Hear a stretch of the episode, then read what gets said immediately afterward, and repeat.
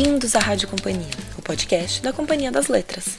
Eu sou Mariana Figueiredo e neste programa de número 111 vamos celebrar o amor. Afinal, hoje é dia 12 de junho, mais conhecido como Dia dos Namorados por aqui. E essa semana chegou às livrarias de todo o país o livro Cartas Extraordinárias Amor, de Sean Usher. No livro, Usher reúne 30 correspondências emocionantes que tratam do amor em todas as suas formas. Por seu caráter privado, a correspondência foi o espaço em que muitos escritores, pintores e outras figuras marcantes da história encontraram para escrever sobre um tema tão complexo. Mágoa, saudade, paixão e incerteza são apenas alguns dos sentimentos invocados pelos 30 textos que compõem este livro. E hoje nós convidamos a Jarid Arraes, o João Silvério Trevisan e a Tati Bernardi para lerem três cartas para nós, que vocês escutarão a seguir. Jarid leu a carta escrita por Mildred Loving para a União Americana pelas Liberdades Civis. Tati Bernardi leu a carta de Frida Kahlo para Diego Rivera. E o Trevisan leu a carta do poeta James Schuyler para o pintor John Button. Ainda sobre o amor, temos o lançamento do e-book Ao Meu Amor Serei Atento, de Vinícius de Moraes, com uma live no canal do YouTube da Companhia das Letras. Às 7 horas, a cantora e compositora Martinalha falará sobre a obra de Vinícius de Moraes e cantará algumas músicas compostas pelo poeta. Para quem nos escuta após essa data, a live está gravada no canal do YouTube da editora, é só entrar lá e conferir. Em Ao Meu Amor Serei Atento, o leitor vai encontrar 20 poemas que descrevem a eterna aventura nas palavras de um de seus mais consagrados entusiastas. Em toda sua obra, que inclui poemas, letras e crônicas, Vinícius elegeu o arrebatamento amoroso como seu tema central e nos ensinou a viver cada instante desassombrado, doido, delirante, numa paixão de tudo e de si mesmo. O livro está disponível em formato e-book nas livrarias online. Fique agora com as leituras. Até a próxima semana. Tchau!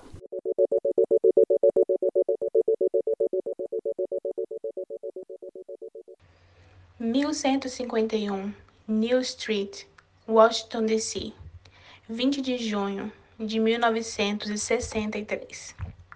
Caro senhor, escrevo a respeito de um problema que enfrentamos. Cinco anos atrás, meu marido e eu nos casamos neste distrito. Voltamos então a morar na Virgínia. Meu marido é branco. Eu sou em parte negra e em parte indígena. Na época, não sabíamos que existia uma lei contra casamentos interraciais na Virgínia.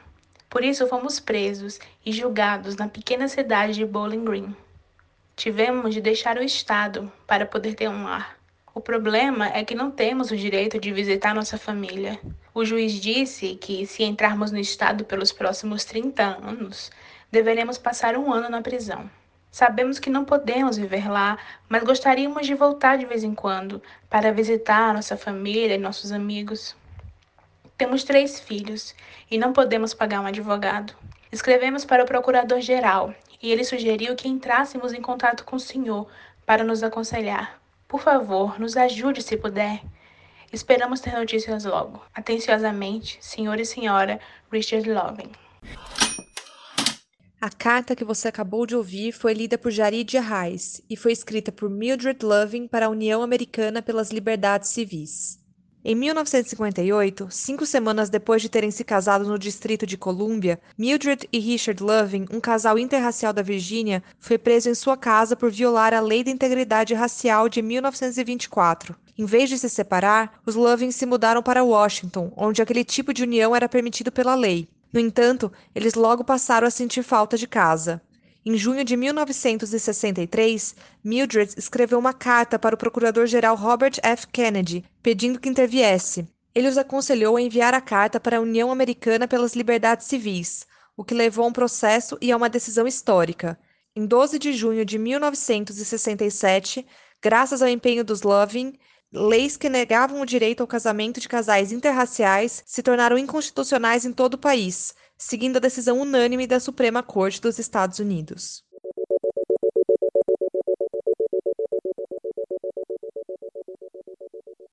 México, 1953. Meu querido senhor Diego. Estou escrevendo essa carta de um quarto de hospital, antes de entrar na sala de cirurgia. Querem que eu me apresse, mas estou decidida a primeiro terminar de escrever, pois não pretendo deixar nada sem finalizar. Ainda mais agora que sei o que estão planejando. Querem ferir o meu orgulho me cortando uma perna. Quando me contaram que seria necessário amputar, a notícia não me abalou como tinham previsto. Não, eu já era uma mulher mutilada quando te perdi pela enésima vez, acho, e ainda assim sobrevivi. Não tenho medo da dor, e você sabe disso. Ela é quase inerente a mim. Mas confesso que sofri e muito quando você me traiu. A cada vez que você me traiu, não só com a minha irmã, mas com tantas outras mulheres. Como elas se deixaram enganar por você? Você acha que eu fiquei possessa por causa da Cristina, mas hoje confesso que não foi por ela. Foi por você e por mim. Antes de tudo, por mim, porque nunca consegui entender o que você queria e procurava, o que elas te davam que eu não sabia dar.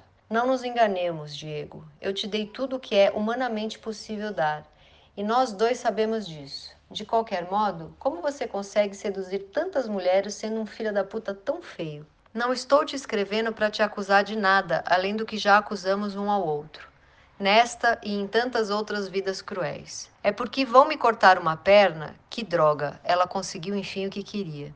Eu te falei que me considero incompleta por muito tempo, mas que merda que todo mundo precisa saber disso também. Agora minha fragmentação vai ser óbvia, vai estar à vista de todos, de você. Por isso estou te contando, antes de você ficar sabendo por algum passarinho. Me perdoe por não ir até a sua casa te contar em pessoa, mas, dadas as minhas condições e as circunstâncias, não posso sair do quarto nem para usar o banheiro. Não é o meu objetivo provocar pena em você nem em qualquer outra pessoa. Não quero que se sinta culpado. Estou escrevendo para que saiba que estou te libertando, estou te amputando. Seja feliz e nunca mais me procure. Não quero saber de você, não quero que você saiba de mim. Se tem algo de que eu gostaria antes de morrer, é de não ter que ver sua cara horrível pra cacete vagando pelo meu jardim. Isso é tudo. Agora posso ser retalhada em paz. Adeus de quem é enlouquecida e violentamente apaixonada por você. Sua Frida. Você acabou de ouvir na voz de Tati Bernardi a carta de Frida Kahlo a Diego Rivera, escrita em 1953, um ano antes da morte da artista quando ela passou por uma cirurgia que amputaria uma de suas pernas. Frida conheceu Diego em 1927. Ele era um colega artista 21 anos mais velho que ela, e logo se tornou seu mestre e marido. Frida teve uma vida bastante difícil, que começou com a poliomielite na infância e culminou com um grave acidente de trânsito na juventude, que lhe causou problemas durante toda a vida. Seu refúgio foi a arte, e ela se tornou uma das pintoras mais admiradas da época. Seu casamento com Diego Rivera era famoso por ser turbulento e imprevisível, e a carta que você acabou de ouvir retrata bem essa relação.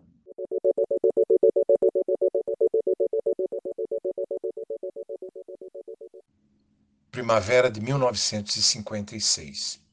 Querido John, não sei por que te contar isso hoje, mas preciso.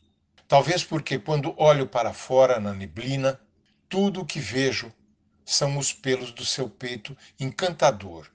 Estou profundamente apaixonado por você e já faz muito tempo, desde a primeira vez que Frank me levou para o seu apartamento. Olhei em volta, vi suas lindas pinturas e de repente tudo o que sempre senti por você se transformou em um diamante ou uma rosa ou algo assim. Enfim, comecei a andar de um lado para o outro enquanto Frank tocava Poulenc e me senti exatamente como o patinho feio no dia em que descobre que é um cisne.